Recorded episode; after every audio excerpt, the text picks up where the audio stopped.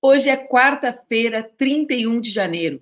General Augusto Helena é convocado para depor sobre esquema de espionagem ilegal na BIM. Separa o teu cafezinho e vem comigo que está começando mais um Expresso com a Manu.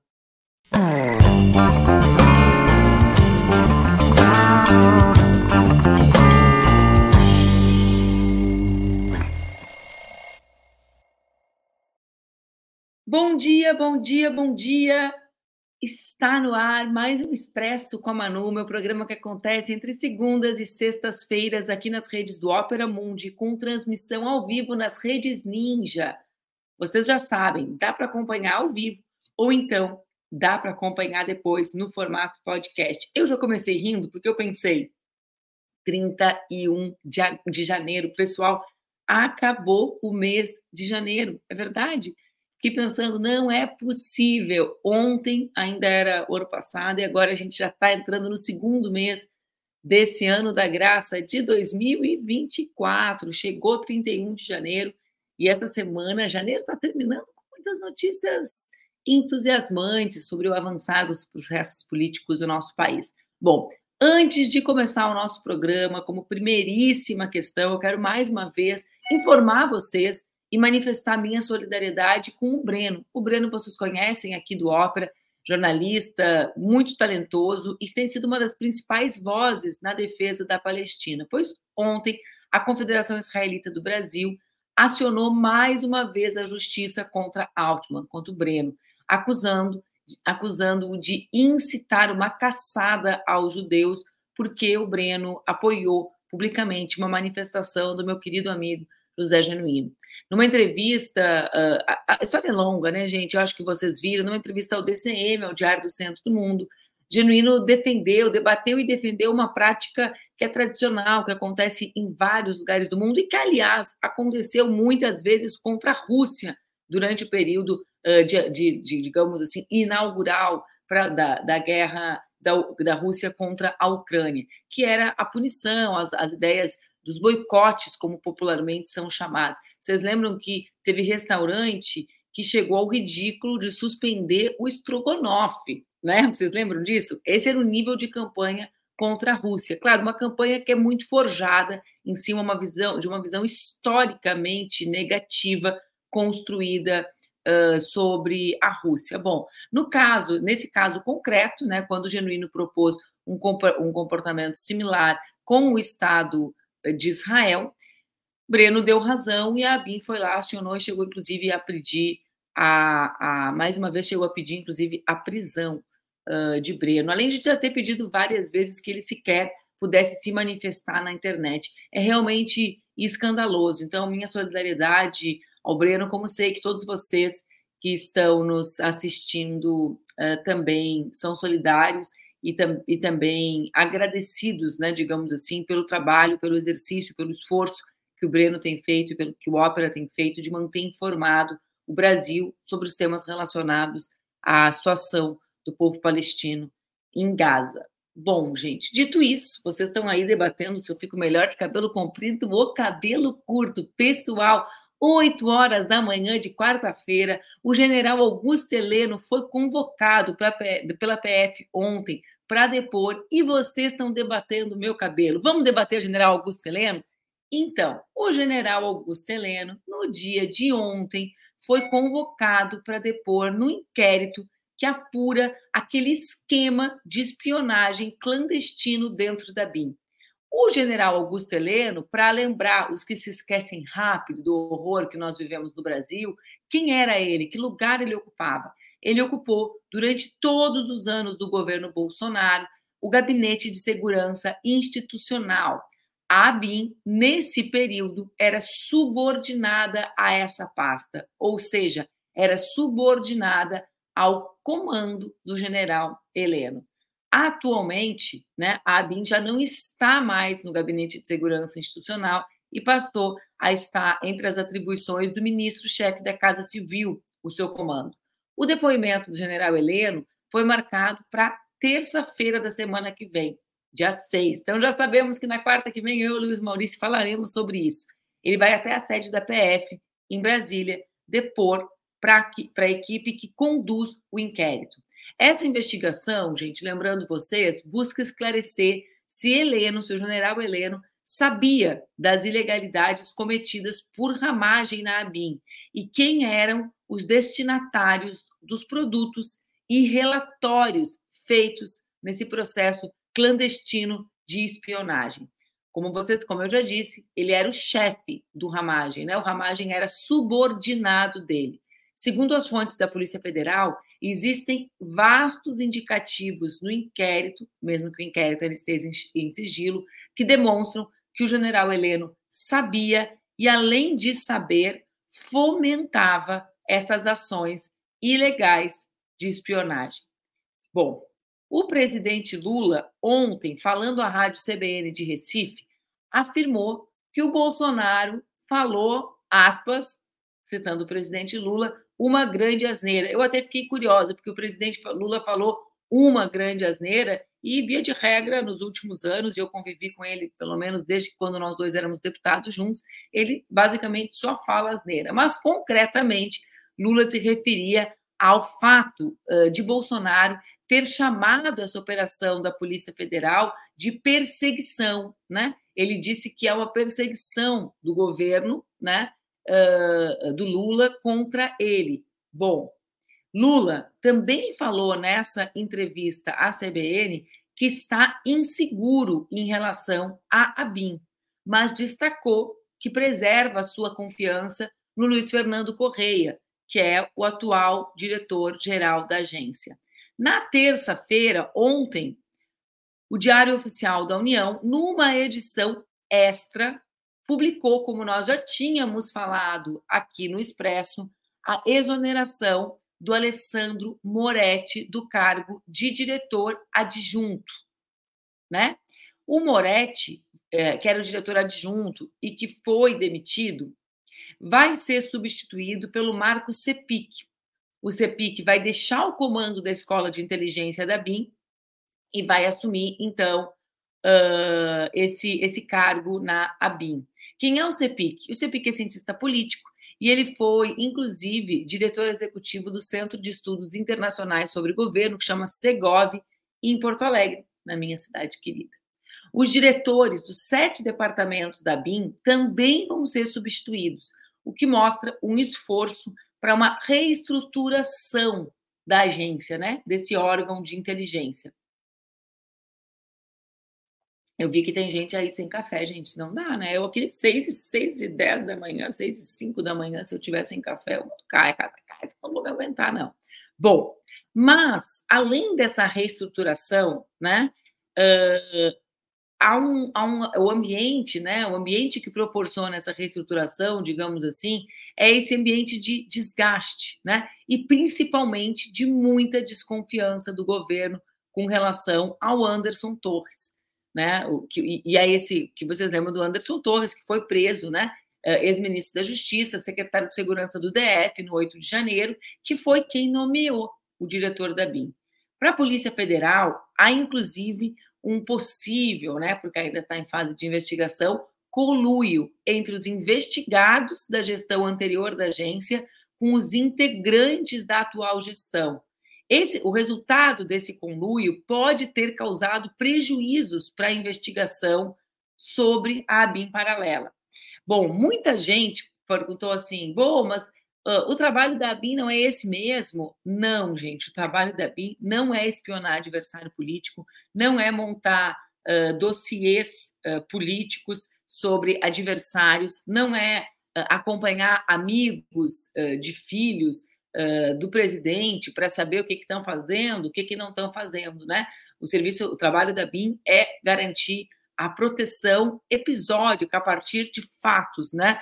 Uh, e não a partir de pessoas, a garantir assim a, a, a produção de informação para a segurança do nosso país e das nossas autoridades. Bom, dando sequência ao caso da BIM, que vocês estão vendo, né? Envolve o general Heleno, Lula reestruturando a agência, depois que a Polícia Federal cumpriu os mandados de busca e apreensão nos endereços do Carluxo, ele decidiu mostrar como ficou a sua casa. Nesses vídeos que eles fazem na internet. Eu estava vendo vídeo e pedi para nossa produção para que vocês possam vê-lo. Eu, claro, né? ele estava mostrando a maneira como a PF deixou. Eu, que realmente cuido de casa, né, fiquei apavorada com uh, outra coisa, né? Vamos ver o vídeo, eu quero ver, quero que vocês vejam esse detalhe para que nós atentemos em quem essa gente é e a maneira uh, que essa gente se relaciona com os outros países do mundo, o lugar que eles colocaram o nosso país né,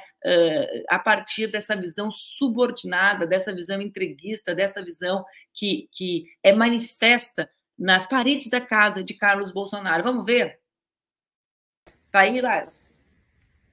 Ele está mostrando a bagunça, né? Como se estivesse muito arrumada antes, né? Consigo imaginar a arrumação da casa dele com aquelas espadinhas ali. Aí olha só, pausa. Tem, ah, não tem como dar pausa. Não tem como dar pausa. Não tem como dar pausa. Será que ela, consegue dar pausa? Olhem só na casa do filho do ex-presidente da República, cara. O cara, o pai desse cara, foi presidente do Brasil. Esse cara comandava o gabinete de distribuição de desinformação.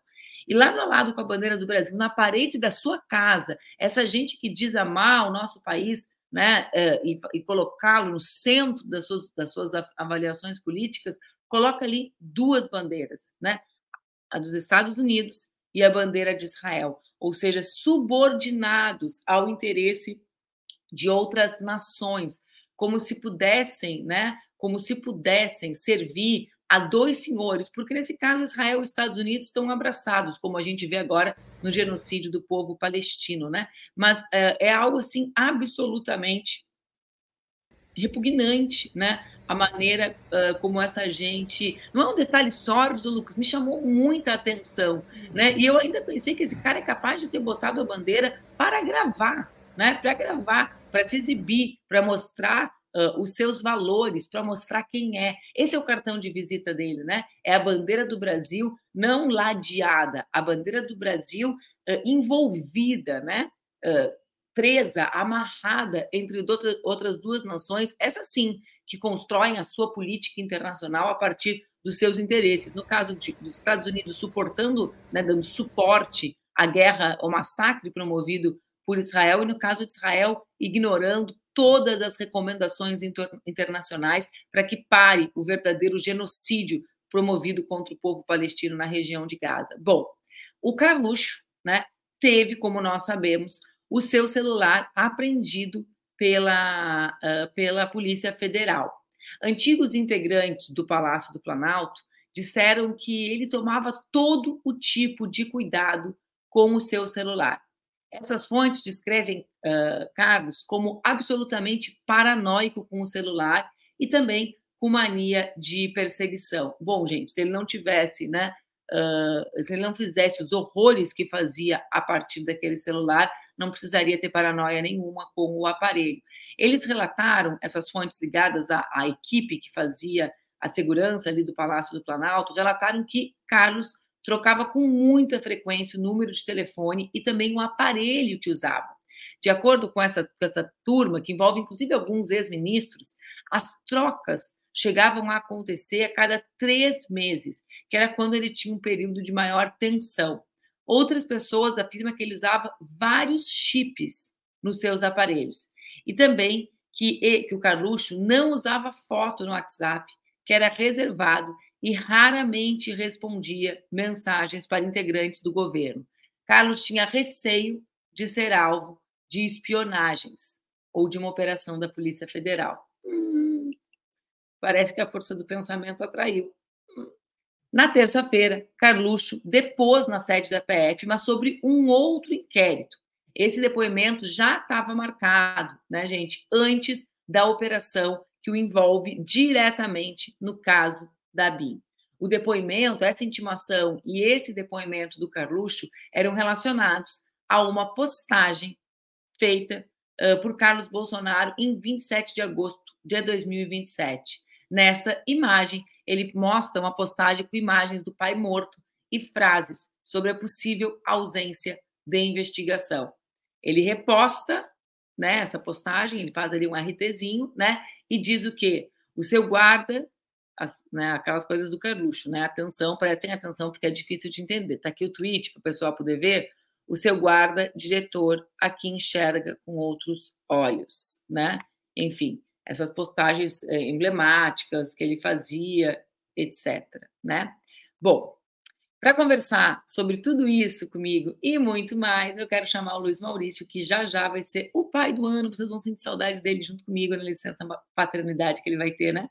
Vem cá, Luiz Maurício, vem ser feliz. Eu ia, eu ia, eu ia te sacanear e falar a frase do Zema na tua entrada, que o, que o governador de Minas Gerais disse que no Brasil basta ser homem, branco, heterossexual e bem-sucedido para ser rotulado de carrasco eu ia dizer isso. Nós vivemos esse ridículo no Brasil, mas eu quis te dar as boas-vindas de outro jeito, viu? Obrigado, mano. Bom dia, pessoal. É, eu só sou heterossexual nessa, nessa, nesse desenho que o Zema fez aí de, de, de modelo positivo do Brasil. Eu só peguei uma, uma, uma, uma, uma partezinha dessa identidade. É, e também queria dizer que vocês que estão aí falando do cabelo da Manu, é, comigo aqui é muito tranquilo eu uso o meu cabelo raspado ou careca, então são só essas duas modalidades, ou eu sou careca natural, ou eu raspei o cabelo para ganhar algum protagonismo nesse, nessa calvície. É assim que se faz, é uma coisa muito triste, mas cada um, cada um com as suas potencialidades, né, que a natureza deu. Ah, o, Mal, o, Duca, o Duca me disse assim ontem. Eu acho tão bonito quando um cara assim assume a careca. Mentira! Aí eu, aí eu falei para ele: mas qual era a opção que o cara tinha? É. Tem um cara que passa de boné o dia inteiro. Eu falei, o cara com a cabeça cheia de cabelo opinando sobre a careca dele. É, mas é isso. Assim, toda pessoa que tem cabelo diz: não, acho legal aí o que você fez, legal aí, que tem uma questão da virilidade masculina com careca. Mentira, pessoal. Quem não tem cabelo gostaria de ter, é falta de opção mesmo em geral, a gente usa barba para fazer assim, não, mas eu tenho barba, que é o que, o que, o que restou, né? O que restou, mas enfim. Não, não cheguei a ter esse religião a mim ainda. É, é, não, é, em vários sentidos a gente vai tentar evitar chegar nesse, nesse, nesse, nesse ponto da vida pública. É, eu acho super engraçado, mano, que assim, enquanto tu falava, eu me lembrava da trajetória do general Heleno, que é uma figura assim interessantíssima Talvez a, a, gente já falou dele que várias vezes, acho que tu falou semana que vem a gente vai falar de novo, então vai falar de novo, de novo, de novo. E eu espero que pelas Eu espero razões... que ele não fuja do depoimento, que a gente fale sobre ele semana que é, vem. Ou que ele não se exalte, ele também tem essa característica de se exaltar é, muito. Né? Ele é, faz, um dedinho, né? é, se faz mal para a pressão e tal, tem que manter a calma. Ele é uma figura interessante, porque assim, se a gente tiver agora, mês que vem, é, março, né? A gente está saindo de, de, de janeiro, aí tem fevereiro e março. Em março, além do Francisco nascer, possivelmente, tem a nossa celebração é, crítica dos 60 anos do golpe.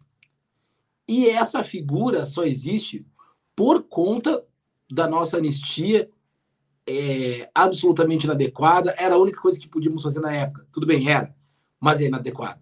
Uma anistia que nos legou muitos problemas, em especial essas figuras que ficaram hibernando do ponto de vista político brasileiro e que depois emergiram, como o ex-presidente Bolsonaro, e que estão na cena, no centro dos problemas brasileiros há muitas décadas e que estão aí infectando o nosso, o nosso poder há muitas décadas. E hoje não, não é, é um fruto disso. Se a gente tivesse punido aqueles que deveriam ter sido punidos, as instituições tivessem realmente se responsabilizado pelos crimes que cometeram, e não entrar naquela cartilha ridícula de que nós demos um contragolpe, o comunismo ia tomar conta do país, foi melhor a nossa ditadura que a ditadura deles, a gente só ia ficar é, alguns meses, mas infelizmente o clima político brasileiro era horrível e tivemos que ficar duas décadas.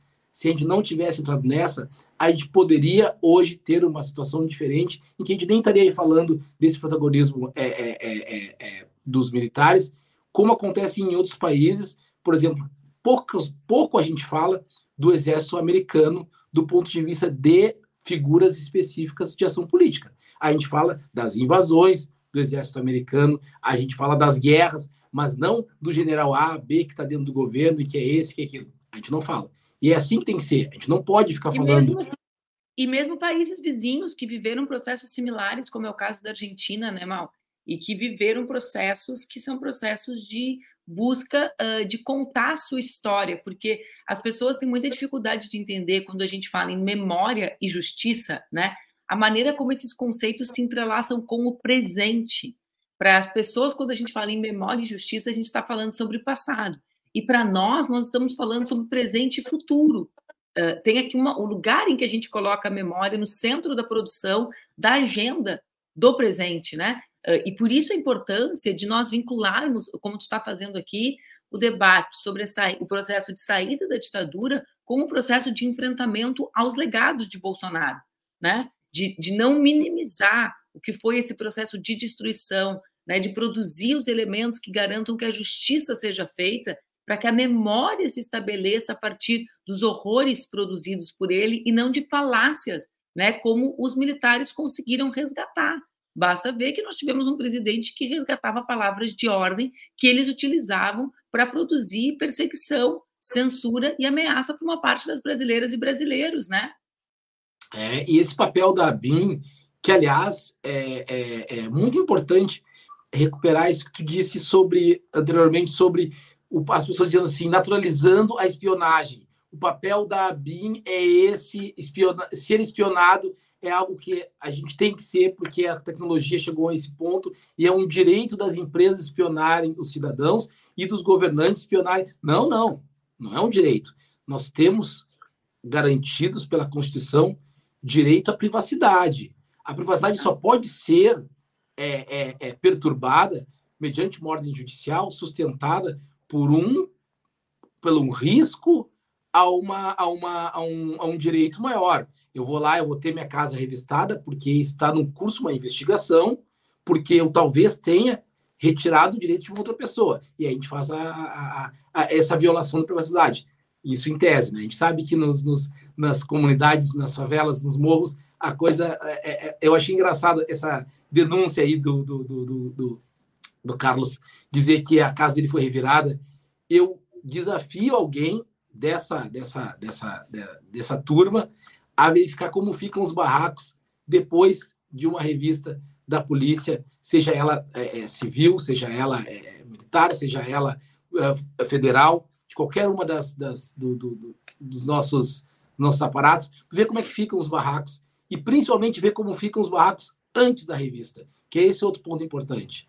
É, barracos que já são afetados pela falta de tudo e que têm retirado também a falta de dignidade da preservação do seu lar movimento que a gente sempre discute e essa turminha aí sempre diz que vagabundo e criminoso não tem, tem direito a nada. Só o cidadão de bem tem direito a coisas. E aí, na hora que qualquer coisa, qualquer perturbação desses, dessa, dessa paz dessas pessoas acontece, eles dizem que os direitos estão sendo violados e que tem que se esperar o curso devido da punição, o julgamento, o direito ao contraditório, amplo direito à defesa, coisas que eles não dão para ninguém. Então é sempre bom manter é, é, olhos bem abertos e ver bem essa casa aí, essa, essa estrutura de casa, como é que são essas paredes, por que, que elas são assim e elas não têm nada a ver com os nossos barracos brasileiros, elas não têm três bandeiras, Manu chamou atenção em três bandeiras, Brasil, Israel e Estados Unidos. Em geral, quando a gente tem imigrantes, uma casa de imigrantes, as pessoas declaram o seu amor pelo lugar em que as receberam. Eu conheço palestinos que têm bandeira do Brasil. Eu, tive um colega que andava todos os dias com a camisa do Brasil, da seleção brasileira, de 93. Todos os dias. E ele dizia: Eu amo esse país. Esse país, de fato, ele era sírio, esse país tinha acolhido ele. Tá certo? Essa é uma relação. Essa relação esquisita que se tem com Israel, com os Estados Unidos, em alguns setores da população brasileira, não é uma relação de amor. É uma relação de subalternia, e a Manu pontuou isso bem, é uma relação de subalternia que se camufla numa relação de empatia. Não é empatia. Tanto não é empatia que essas pessoas que dizem amar os Estados Unidos amam os Estados Unidos só no que os Estados Unidos têm de reacionário. Não amam o país inteiro não amam todos os elementos, não amam a história de combate às desigualdades que o movimento negro empreendeu lá. Não amam Martin Luther King, não amam Malcolm X, não amam Angela Davis, que aliás estava de aniversário. Parabéns, Angela. Certamente está nos assistindo aqui. Parabéns, Angela. Então, assim, não amam esses Estados Unidos, amam outros Estados Unidos. Uma outra parte. Não amam o Israel dos kibbutz, Israel que representou um momento de é, é, fuga e resistência de pessoas que tinham sido de um povo que tinha sido que tinha passado por uma situação terrível de massacre e de perseguição étnica. Ou amam a outra Israel, a Israel do governo genocida, a Israel que não entende que as coisas precisam ser resolvidas de maneira civilizada, mesmo quando quem pratica, quem age contra nós não tenha nenhum pingo de civilização. O ódio uma... dos outros não justifica. Pode falar. Não, eu ia te dizer que vê uma coisa, né, Mal? Na, no fundo, todos esses elementos que tu traz aqui também têm relação com o que tu trouxeste lá no início, com o vínculo com a ditadura militar e com o não enfrentamento a essa história. Por exemplo, a prática de fichamento de pessoas e a naturalização dessa prática, eu vi muito isso nas minhas redes, o pessoal perguntando: ah, mas qual é o trabalho da BIM? O trabalho, o trabalho da BIM não é justamente esse, não é justamente espionar e fichar as pessoas. Bom, esse conceito de fichar cidadãos é um conceito da época do DOI-CODE, né? Do, da, da, época que existia um serviço de inteligência para perseguir indivíduos que atentavam contra o governo. Então, a origem, com certeza, no clã Bolsonaro é essa, e a naturalização por setores da sociedade é essa. Claro, tem também a influência do cinema norte-americano e a ideia de que, o, que a BIM né, é o nosso serviço secreto, aquela vibe ali cinematográfica que os caras impõem, né, e que também contamina o senso comum. Olha, eu não subestimo mais isso porque o povo brasileiro acha que a nossa Constituição é igual a deles depois do governo Bolsonaro, né? Que a nossa, que a nossa, que as nossas, uh, os nossos artigos que versam sobre liberdade de expressão são como a primeira emenda. Os caras piram, né? Piram o grau de influência norte-americana na sociedade brasileira e na, nesse, na, na, nessa turma influenciada pelo bolsonarismo é muito elevado. Mas eu ia falar uma segunda uh, questão uh, sobre isso, Mal, que é a relevância dos Estados Unidos no processo de construção da, da, ditadura militar brasileira e das políticas implementadas pelo Brasil naquele período, como foi, por exemplo, os acordos do MEC com a USAID, Agência Norte-Americana para a Educação, né, que estabeleceram a pauta da universidade brasileira naquele período, né, e muito da universidade que a gente ainda tem hoje. Então, essa turma, tudo que a gente está vendo no final das contas é a manifestação de quem são ideologicamente esses caras, né? Uns bandidos, né? Que se organizam tentando criar Estado paralelo, como se relacionam com o Estado paralelo e com as milícias no estado de origem, né, no Rio de Janeiro. Uns bandidos subordinados aos interesses norte-americanos, que agora, nesse momento da história, andam entrelaçados com o interesse de Israel. E a Laila, alguém perguntou pela Laila, a Laila está sempre aqui com a gente, né, Mal? A Laila não nos larga. E a Laila falou, falou, aqui nos comentários, a Laila da produção, Uh, e esse serviço de espionagem era israelense. E os dados desse serviço, a nuvem dele está em Israel. Ou seja, os 30 mil espionados, as informações sobre essas pessoas estão nas mãos de uma empresa israelense, mal. É muito grave, né? Que é uma, um contrassenso total, uma agência que deveria zelar pela nossa soberania, terceirizando um serviço, é um contrassenso absurdo. E eu, eu fico pensando assim é, é, é, nessa questão da, da, da, das relações. Me lembro muito do Clóvis Moura, um dos meus é, pais intelectuais, Clóvis Moura. Estava lendo é, ele ontem.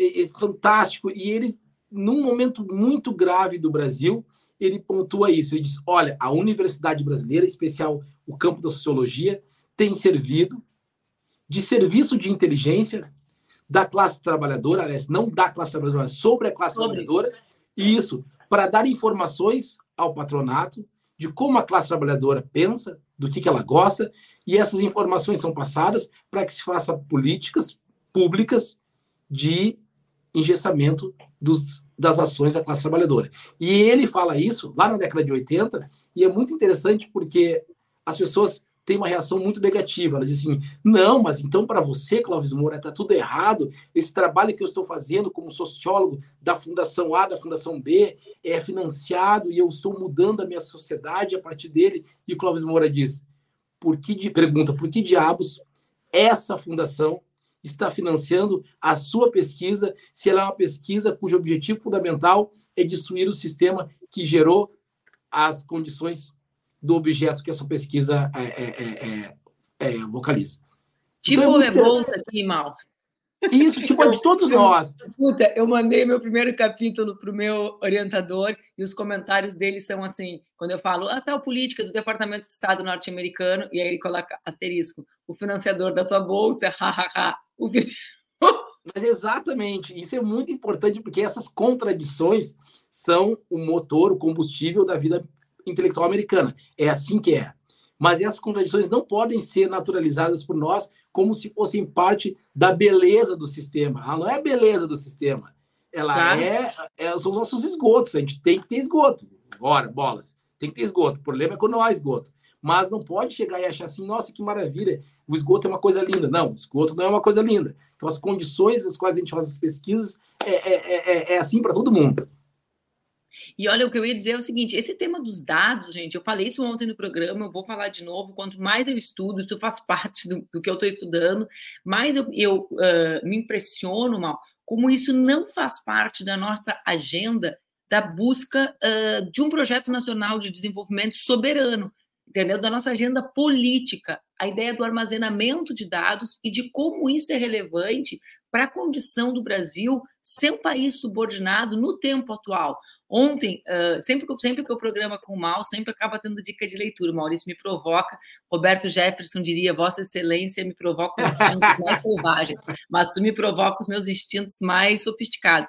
Uh, eu estava lendo um livro, inclusive escrito por uh, um, dos, um dos escritores, é nosso conterrâneo porto-alegrense, que chama Colonialismo Digital por uma Ética Hackerfaniana. Tu já leu?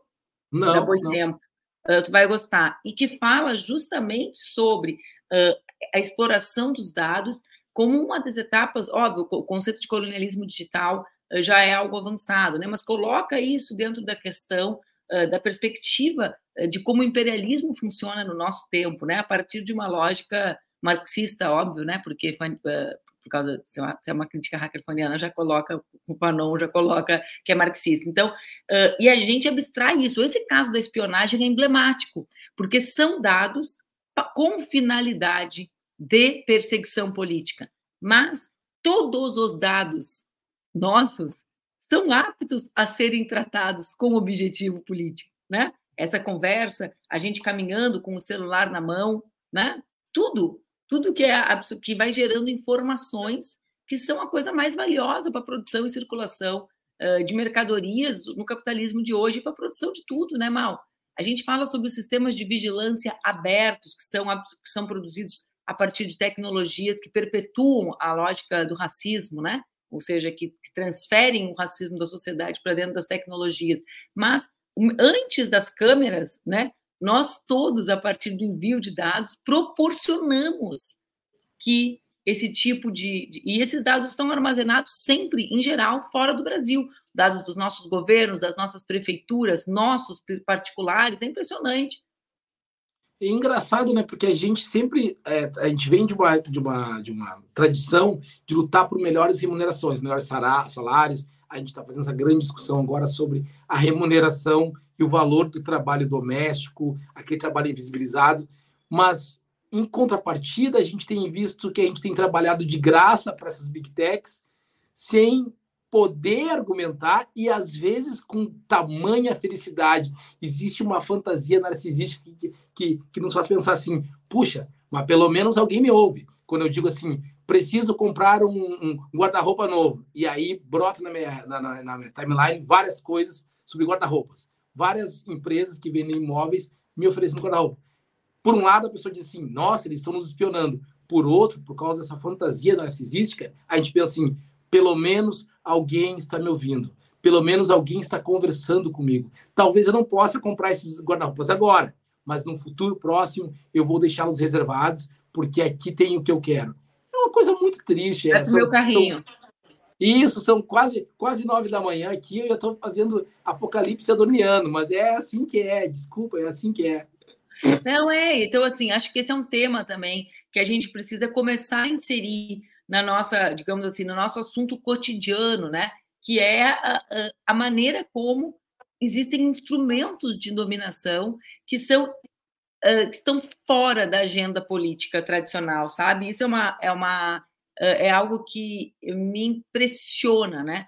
Como uh, existe assim, digamos, eu vou usar um termo que né, na ciência política tem uma expressão, não é nesse sentido, tá, gente? É no sentido bem popular, mas como a elite política brasileira, né, digamos assim, ela tá, ela ainda é, ela tem preocupações e conexões analógicas, né, diante de uma transformação uh, né, da, das formas, inclusive, de, de dominação. Veja que países uh, que buscam construir caminhos próprios de desenvolvimento, né, como é o caso da China, constroem regramentos próprios.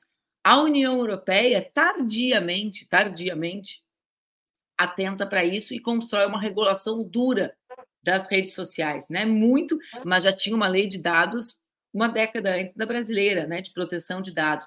O Brasil aprovou a lei de dados, sancionou em 2018, gente, né? Então assim, passou a valer em 2018, é uma loucura. Mas é isso, seu seu mal. É isso, amanhã é feriado, navegantes e Iemanjá para todos, para quem, quem acredita nessas coisas religiosas. Não, é dia 2, é, não é mal.